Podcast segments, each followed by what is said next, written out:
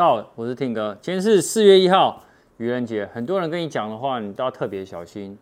我也会防止导演跟我讲的话的。你，你知道今天愚人节吧？我知道啊。那你觉得你骗得过我吗？我觉得我平常就算我平常骗你，你都不相信的。啊，也是啦哈。好了，一样给大家三折科技午报。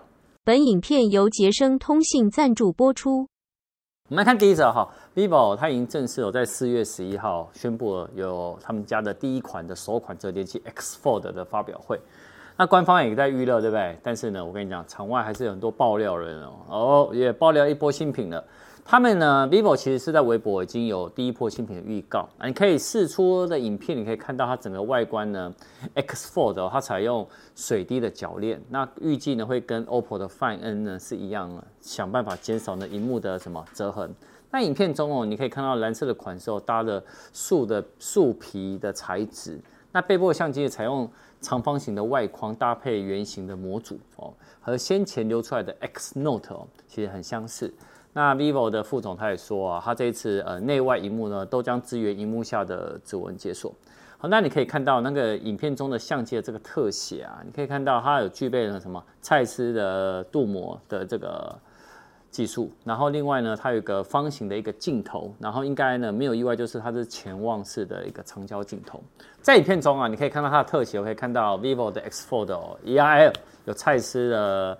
镀膜技术哦，然后那个方形的那个镜头应该就是潜望式的长焦镜头啦。好，那爆料人呢，他还分享了一批的 X Fold 的那个彩色的图哦，所以你可以看到它在机身上面有个开关，有点像是 iPhone 跟 One Plus 的那个静音钮。啊，至于实际的规格跟功能，我们还是等四月十一吧。好，讲第二个之前呢，我还是再次重申哦，我们目前商城的诈骗的这个事件哦，其实我们已经有到警局备案了。那一六五那边呢，也有在合作中啊，我们也有电话跟 email 往来，所以呢，再次呢跟各位粉丝严重声明哦，我们接下来是连假四天，我们公司没有人上班，所以不会有任何人会打电话，也不要轻信任何的陌生人呢会跟你说有钱呐、啊、分期的问题啊，还有什么会员升级，这些都是假的，然后呢还骗你去什么？去操作呃自身的账户啊，然后甚至于叫你去提款机什么的，全部都假的。好，那因为呢，接下来连假四天啊，我们公司是放假，所以呢，如果真的有你会害怕的话，打电话去一六五反诈骗，记得哦。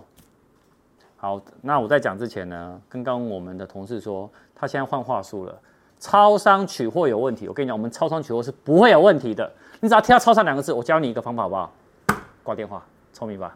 我们来看第二则哦，根据外媒哦，他说。苹果有一个内部的一个备忘录，说新的一个维修规定啊，说意思是什么？他说，如果我们消费者要携带要维修的装置的时候，那 GSMA 的那个设备的注册表中要备注什么丢失的状态。那 A A P P Apple 的 Store 跟 Apple 的授权的服务的供应商呢，将会收到警报，并可以知道吗？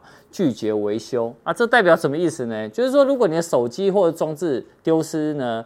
然后或者是被盗的时候，你能够标注的话呢？诶，那在这个报道中指出啊，如果苹果技术人员在内部有看到的这样子系统相关讯息，然后能说明哦，这个设备呢是已注册为丢失，那代表呢它可以干嘛？拒绝维修。那这政策有助于减少呢被偷的 iPhone 哦带到那个苹果的维修店哦去做一个维修的动作。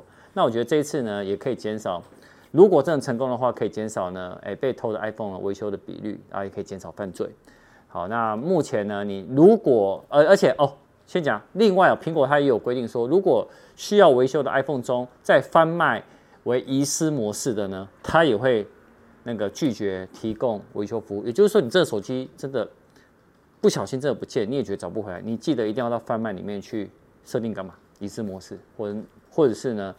设定在开机的时候呢，清除你的手机，这非常重要。我跟你讲，现在呢，真的是小偷也很猖獗。